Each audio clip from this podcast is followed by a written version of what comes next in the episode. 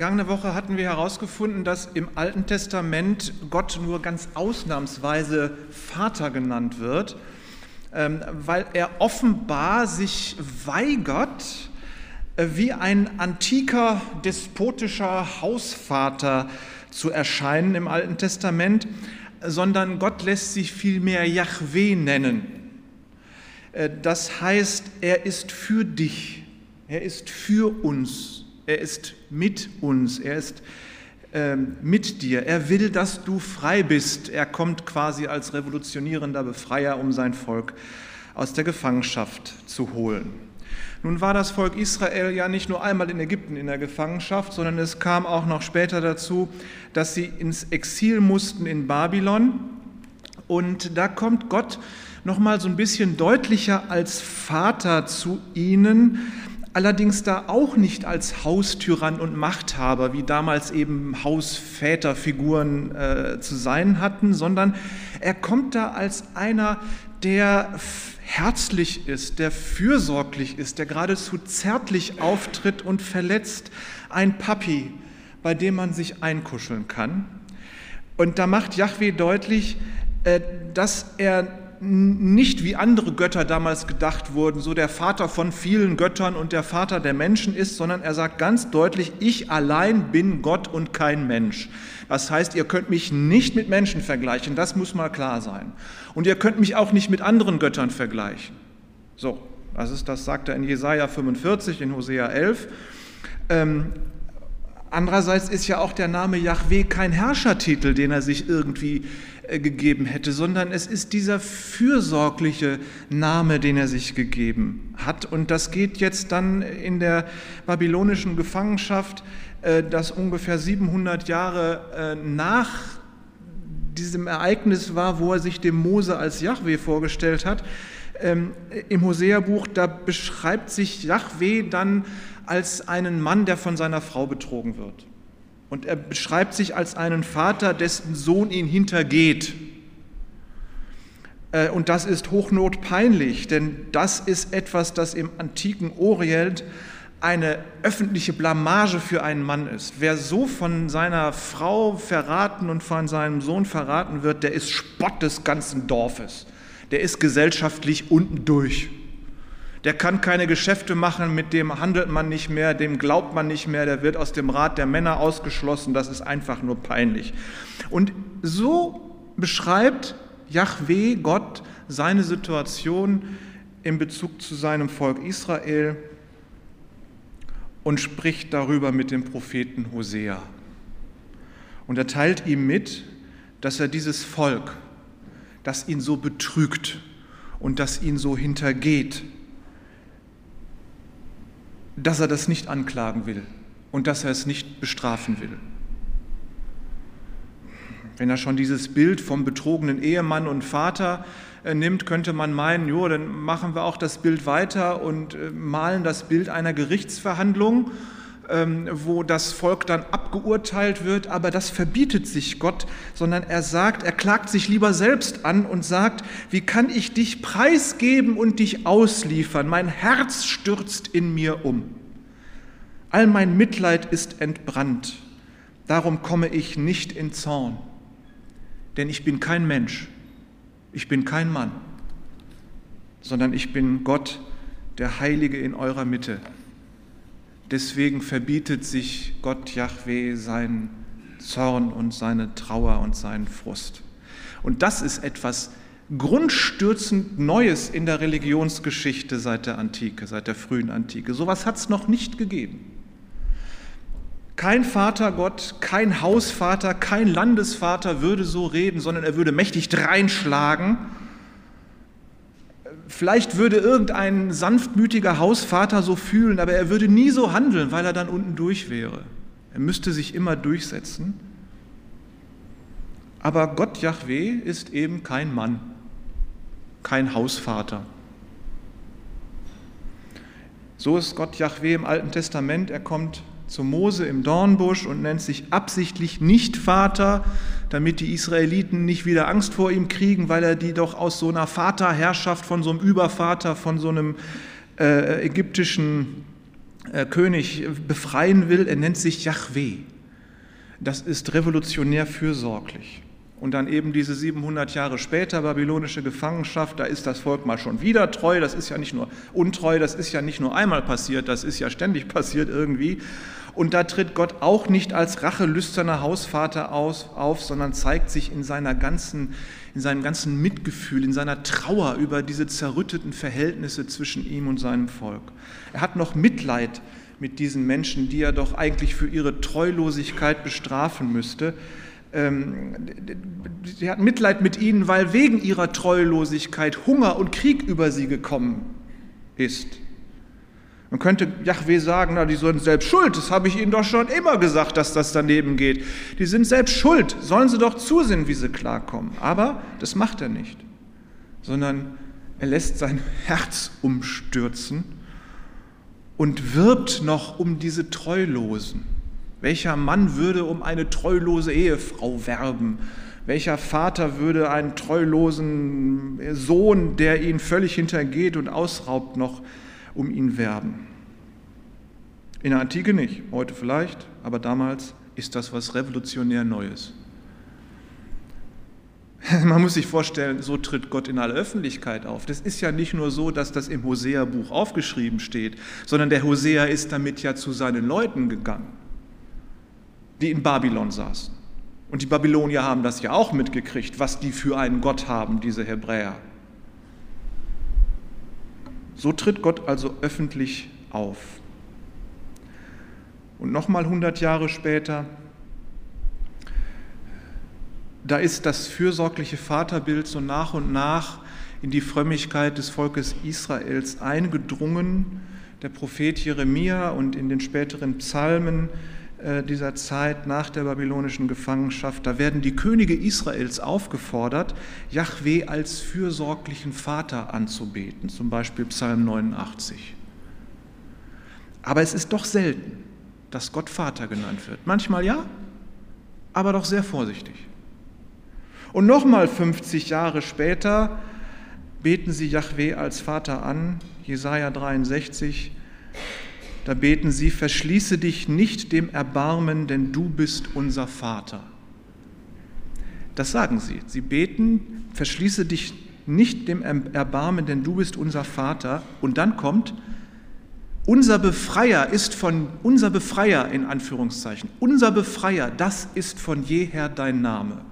Vater ja, aber unser Befreier, Yahweh, das ist von jeher dein Name. So beten sie Gott an der Yahweh, der Befreiervater, nicht der Herrschervater. So stark diese Vateraussagen auch sind und so überraschend die vielleicht auch sein mögen, die bleiben denn doch noch selten. Yahweh, der Revolutionär, das ist immer so ein bisschen im Mittelpunkt. Ähm, in äh, anderen Kulturen werden die Väter als als, äh, als, als Beispiel hingestellt. Die jungen Männer sollen ihren Vätern nacheifern und es so machen wie ihre Väter und sich an ihnen ein Beispiel nehmen. Die Väter, das sind die Idole, denen man zu folgen hat. In Israel ist das anders. Ein Vater in der Antike muss hart und erbarmungslos und durchsetzungsstark sein. In Israel ist das anders. In Israel ist als Folge der Selbstoffenbarung Gottes als liebevoller Fürsorger Kritik an den Vätern aufgebrochen. Yahweh lässt ausrichten, er warnt die jungen Leute, macht nicht denselben Mist wie eure Väter. Das würden andere Kulturen damals nie gesagt haben. Kritik an den Vätern, das hat sich niemand getraut.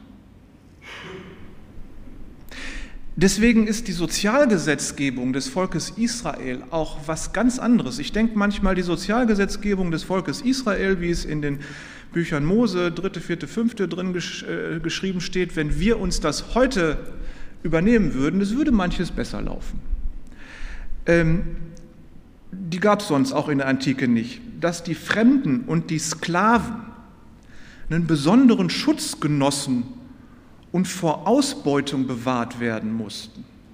Das stand im Gesetz.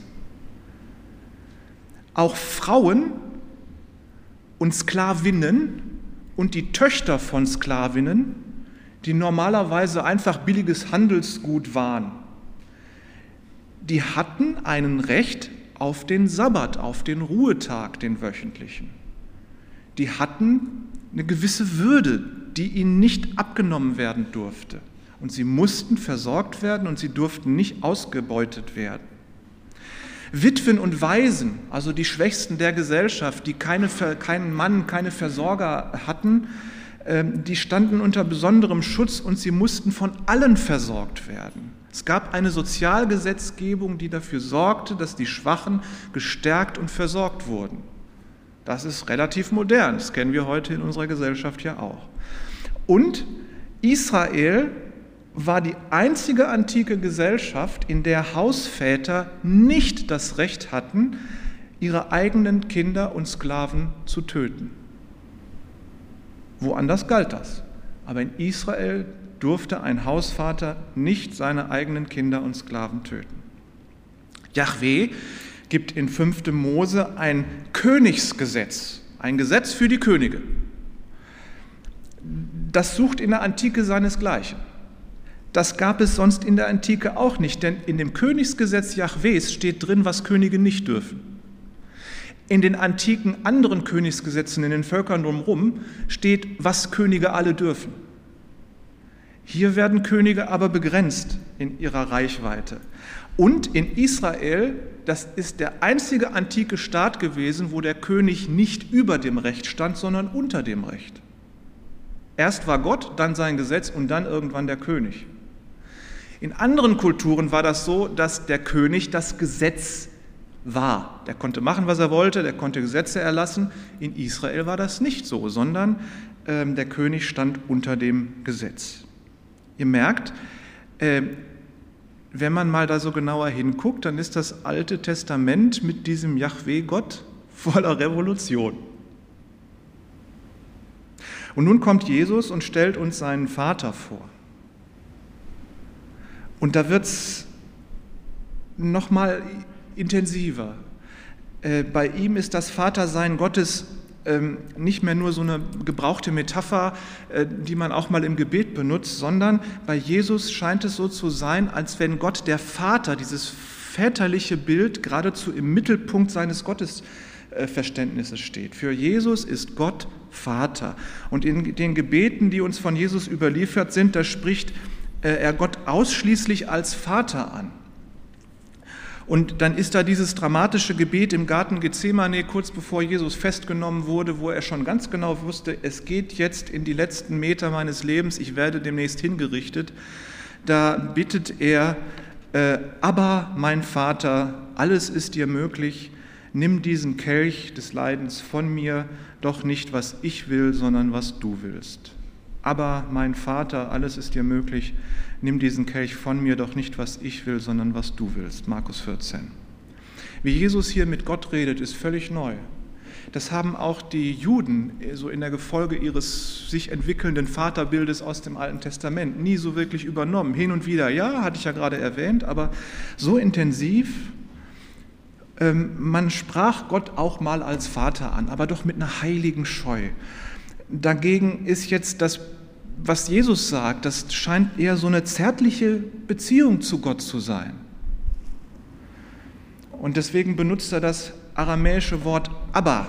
Das ist nicht eine schwedische Popgruppe, die ist fast so alt wie das Alte Testament, aber nicht. Das ist damit nicht gemeint, sondern das ist die Alltagssprache. Damals sprach man Aramäisch, das ist so eine Weiterentwicklung, Modernisierung des Hebräischen gewesen. Damals sprach man dieses Aramäisch. Und jüdische Kinder, die lernten wie alle Kinder weltweit, unser Enkel ist gerade da, ich bin stolz, dass er mich jetzt Opa nennt. So, aber alle Kinder lernen erstmal Mami und Papi. So, und auf Aramäisch heißt das immer und Abba. Das kennen unsere arabischen Freunde vielleicht, klingt ganz ähnlich. Ähm, auf Deutsch Mami und Papi. Und Gott äh, und, und Jesus nennt Gott Abba, Papi. In den jüdischen Gebeten, die uns überliefert sind, findet man das nicht. Das findet man wirklich nur bei Jesus. Und Paulus nimmt das dann auf. Äh, in Römer 8 zum Beispiel, da schreibt er, ihr habt ja nicht einen Geist empfangen, der euch zu Sklaven macht. dann müsstet ihr ja doch wieder Angst haben. Ihr habt vielmehr einen Geist empfangen, der euch zu Kindern Gottes macht. Und weil wir diesen Geist haben, können wir rufen, aber Vater, aber Papi. Und derselbe Geist bestätigt unserem Geist, dass wir Gottes Kinder sind. In Johannes 14, Vers 9, das haben wir gerade gesehen, da bittet Philippus, dass Jesus ihm den Vater zeigt. Und da sagt Jesus, wer mich sieht, sieht den Vater.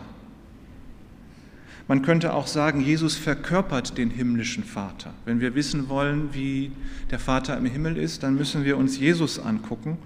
Und in Markus 10 macht Jesus deutlich, wie er so als himmlischer Vater sein könnte. Da kommen nämlich die Kinder zu ihm und die Jünger wollen sie fernhalten von ihrem wichtigen Meister und Heiland und Retter. Und da wird Jesus aber richtig wütend. Das ist eine von zwei Stellen im Neuen Testament, wo wir Jesus richtig wütend sehen. Der hat einen richtig roten Kopf, so kann ich mir das vorstellen, weil die Jünger die Kinder nicht zu ihm lassen. Und er sagt, lass die Kinder zu mir kommen. Und was macht er dann? Er liebkost sie. Man könnte heute sagen, er kuschelt mit ihnen. Das ist das, was in Markus 10 steht. Ein despotischer Vater würde das nie und nimmer machen. Jesus, die Verkörperung des himmlischen Vaters, macht das.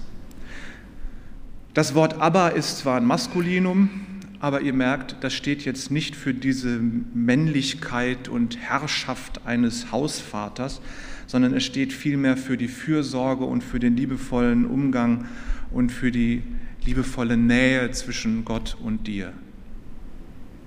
Wir haben Advent. Mach schnell die Tür auf, Papi kommt. Gott kommt.